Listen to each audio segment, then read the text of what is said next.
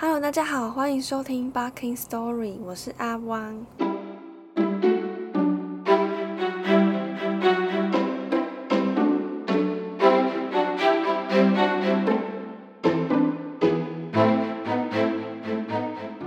这一集我们要继续来分享法国作家伯纳韦伯的作品《蚂蚁》。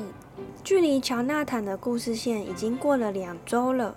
前情提要一下，在第一集里我们提到，乔纳坦突然得知自己继承了一间历史悠久的公寓，这栋公寓是已故的爱德蒙舅舅留给他的遗产。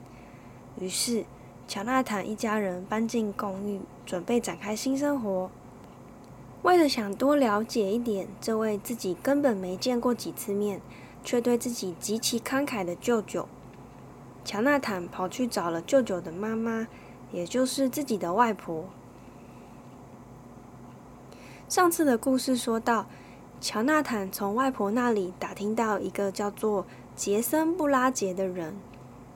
杰森·布拉杰是舅舅生前的挚友。乔纳坦拿着外婆给他的地址。找到了这个杰森·布拉杰，邀请听众朋友一起从他与杰森先生的对话中，推敲出我们的爱德蒙舅舅究竟是一个怎样的人哦。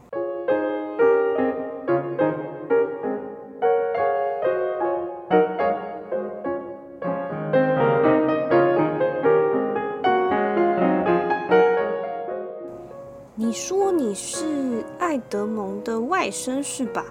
啊，请进，请进。你想了解爱德蒙的哪些事呢？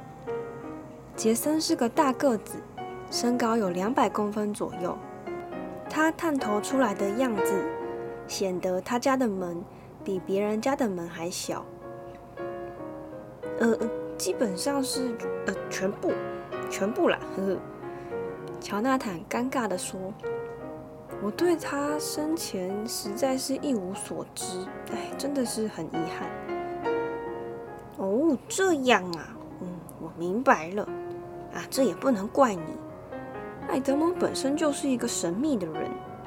嗯，虽然我不能自夸我完全了解他，但和他一起求学的时期里，我们相处的倒是蛮愉快的。你们是在学校认识的吗？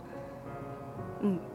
我们在上生物学院时，他研究细菌，而我钻研植物。哎，我跟你说，你别小看植物，看起来安静安静的，他们的世界可说是非常的野蛮。杰森指着自己客厅里的绿色植物，话匣子一下就被打开了。你看，植物间的竞争多么激烈！就算只是为了一滴水、一道阳光，它们也会互相残杀呢。叶子都想往向阳那面长出来，只要有一片叶子从阴暗的地方长出来，植物本身就会完全抛弃它，它附近的叶子也会趁机长得更茂密。哎，你看，植物的世界真的是很残酷啊。嗯，那爱德蒙研究的细菌呢？眼见话题越偏越远，乔纳坦若无其事的把话题拉了回来。爱德蒙宣称自己在研究的不只是细菌，他研究的是自己的祖先。那为什么是细菌？嗯，我的意思是，为什么不是猿猴或者是鱼类之类的？呃，因为他想要了解。细胞在最原始的阶段时是什么状态？他觉得人类是大量细胞组成的集合体，因此，如果想要了解人类，就必须全面了解个别单一细胞的状态啊，这样才能够把人究竟是什么整个推演出来。嗯，这是他常挂在嘴边的，哎，什么啊？复杂的大问题实际上是由简单的小问题累积而成的。嗯，所以他专攻细菌，呃，我是说细菌研究吗？乔纳坦又绕回细菌的问题。哦，不，不是这样。他是一个博学多闻的人，他还是一个神秘主义者。他曾经尝试着要控制自己的心跳。哈，这是不可能的。呃，这个控制这个有什么用啊？呃，我也不知道。也许他想让自己在想死的时候就可以死，啊，或是他害怕经历变老的痛苦。嗯，不知道。呃，那他拿到生物博士之后，他都在做什么呢？眼见话题又进入死胡同，乔纳坦赶快抛出了新的问题。后来去了一家叫做啊香甜乳品的公司上班，他们公司啊专门出产制作优酪乳所需要的活性酵母菌。呃，一九六三年的时候呢，他发现了一种细菌，可以用来开发优酪乳的新口味。而且啊，香气更加浓郁。这个发现还让他在那一年得了最佳发明奖呢。后来呢，他娶了一个叫做林敏的中国女孩。啊，你舅舅这么一个爱发爱发牢骚的人呐，啊，结婚之后居然变温柔了。可可惜的是呢，后来林敏得了白血病，三个月后就过世了。你舅舅整个人都垮了。然后这时候也刚好遇上他和公司的同事有重大争执，离职之后他根本就瓜居在家里，无法行动，也再也不说话。唉，灵敏的出现啊，让他对生命和人类恢复了信心，但灵敏的死也将他拉回原本的人生，而且比以往更加愤世嫉俗。那个时候我们已经很少见面了。再后来，我听说他忘我的投入了某个研究主题，但好像不是细菌，大概是想借此疗伤吧。为了研究，他还搬到非洲去住。嗯啊，我有收过他一张寄来的明信片，从非洲，上面写说。他和国家科学研究中心的人待在一起，哦，有一位叫做罗森菲的教授，呃，与他共事。不过我不认识这个教授。那后来，您还见过爱德蒙吗？哦，有有有，他后来还是有搬回法国。我在香榭丽舍大道上遇到他。那个时候，他看起来已经重拾对生活的热情了！但呐，他这个人还是这么让人摸不透。他回避了我所有提出的专业性问题，比如说他到底在研究什么。我听说他写了一部百科全书，你有看过吗？没有啊！我想依他的个性啊，他一定不会给任何人看的。要么就藏在阿拉斯加的天边海角，要么就藏在哎呦喷火龙看守的啊某个隐秘山洞里面。内容的话嘛，嗯，我只能说，他应该是把他毕生所学汇集而成的一个伟大计划给写进去了。乔纳坦准备告辞的时候，想到了那个关于火柴棒的问题。哎，呃，请问？你知道如何用六根火柴棒排出四个等边三角形吗？那当然啦！啊，不过答案我可不能告诉你啊。爱德蒙总是说，每个人都必须自己找到出路，而且自己找到答案才会更有成就感啊！你说是不是？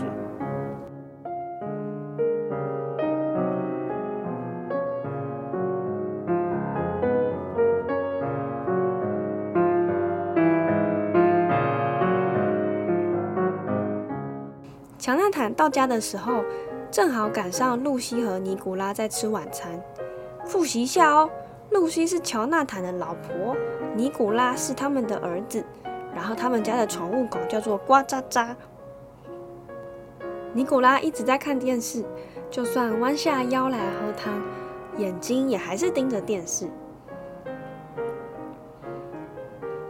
哎，儿子、啊，你要来点汤吗？啊，不用，谢谢。好了哟，看着你正在吃的东西，不然我要关电视了。乔纳坦刚坐下，就加入话题。哎，又是这些外星小矮人的故事，你都不会烦吗？不会呀，很有趣吧？哦，我相信人类总有一天能见到外星人的。呃，是没错，但。这些我们都已经讨论好几年了，哦不，好几 N 年了，讨论到现在都还是没有看到啊。嗯，也许吧，但科技又进步了啊，而且说不定他们会自己跑来找我们呢。嗯，那些关于幽浮的见证，我们不是到现在都还没办法厘清吗？就算是这样好了。但是遇见高等智慧的族群有什么好的呢？乔纳坦说：“最后还不是会走上战争一途？你不觉得光是人类自己的问题就已经够多的了吗？”嗯，很酷啊，搞不好可以开发出新的度假胜地。吼哦，新的事物也会带来新的烦恼哦，儿子。乔纳坦面对儿子天真的言论，他捏住他的下巴，打趣的说：“你就等着看吧，小子！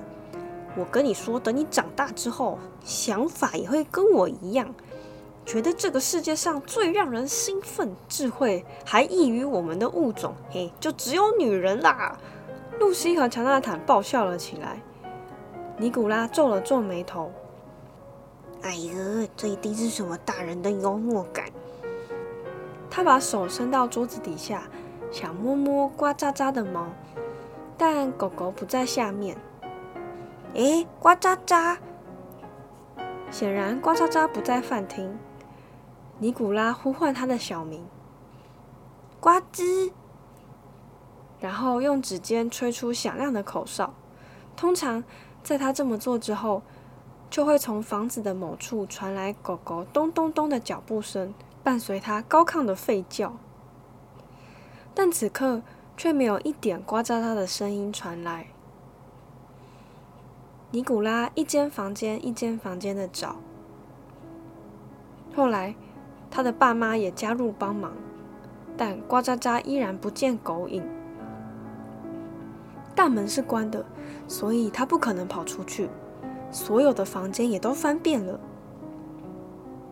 这时候，一家三口无意识的全部往厨房走去。啊，说的准确一点，他们不知不觉都来到了地窖的那扇门前。门的裂缝还没有堵住，以呱喳喳的体型来说，钻进去并不是什么难事。哦，呱呱吱。瓜子一定跑进去了，哦，我们得去把它找回来。不行，哦，我说过不准进去里面。乔纳坦赶快制止尼古拉。这时候，就像是求救声一样，从地窖深处仿佛传来了断断续续的尖叫声，但是声音遥远的不像现实。你说下面有老鼠，那那我们也要去救它。露西说：“不行，明天我再买一只狗给你。”乔纳坦绷着一张脸，生硬的告诉儿子：“老爸，呱吱是我的朋友，我不能弃他不顾。爸爸，你根本就是懦夫。你是怎么啦？为什么要这么坚持？如果你会害怕，那我下去啊。”架不住家人们的要求，乔纳坦再也忍不住，仿佛喃喃自语的说着：“好好好，我去看看。”说不怕是骗人的。乔纳坦拿着手电筒往无尽的黑暗探下去，他的手都有点颤抖，脑子里充满了逃跑的念头。不管老婆孩子怎样施加压力。此刻的他只想逃跑。爱德蒙舅舅的遗言说的是那么斩钉截铁，不可以下去，就是不可以下去。可是他该怎么办？如果不下去，老婆和孩子也一定会自己下去。难道他要放任他们自己下去吗？而且在这种事情上面，他根本就没有合理的理由可以说服露西。于是，一连串说服自己的言论在乔纳坦脑中炸开。下面有什么都不知道。如果尼古拉自己跑下去该怎么办？所以当然只有我去啊！啊，终于有机会可以面对自己的恐惧，搞清楚舅舅的秘密。我当然得去，而且反正除了老婆和孩子，我也没有什么可以失去的了。啊，乔纳坦就下去吧，黑暗也别想将我吞没。啊，不到达终点，我是绝不会死心的。一瞬间，勇气与冲动占了上风。乔纳坦迅速从柜子挖出工具，把门上的大锁破坏，拿了下来。好，我去，但。无论发生什么事，你们都不能到下面来找我，尤其不可以报警，只能在上面等我回来。他壮志沉沉地说：“你很奇怪，不过是个地窖啊，每间房子都有地窖啊。”露西说。乔纳坦带着手电筒和一些工具，毅然决然地往下走，整个人很快就消失在黑暗中。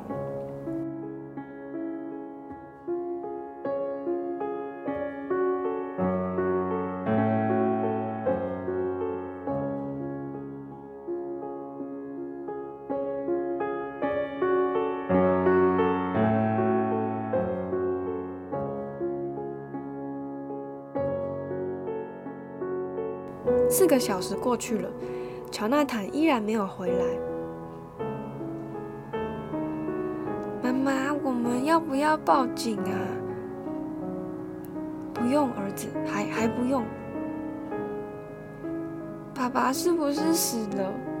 妈妈，爸爸是不是和瓜渣渣一样死掉了？当然不是，你在瞎说什么蠢话？话虽如此，露西仍然往门的裂缝看了又看。她仿佛看见远处有一座螺旋楼梯。露西跌坐在地上，她亲了尼古拉一下，告诉他：“爸爸会回来的，他叫我们等他，我们就再等等看，好吗？”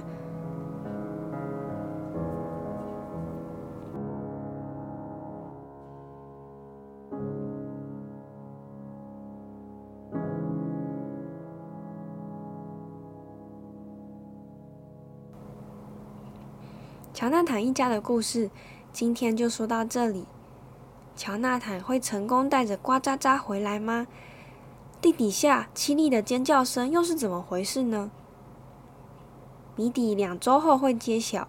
下一周我们必须回到蚂蚁故事线，看看三二七号雄蚁在经历同队队员全部惨死之后，他该怎么办？那鼓励对这个故事有兴趣的人，可以直接买书来看哦。今天的节目就到这边，欢迎追踪我的频道或订阅我的 IG。如果是用 Apple Podcast 或用 Spotify 收听节目的人，也邀请你留言或留下你的评分。最后，如果你喜欢我的节目，也欢迎点选节目下方的赞助链接，给我一个支持。谢谢大家的收听，我们下一集见，拜拜。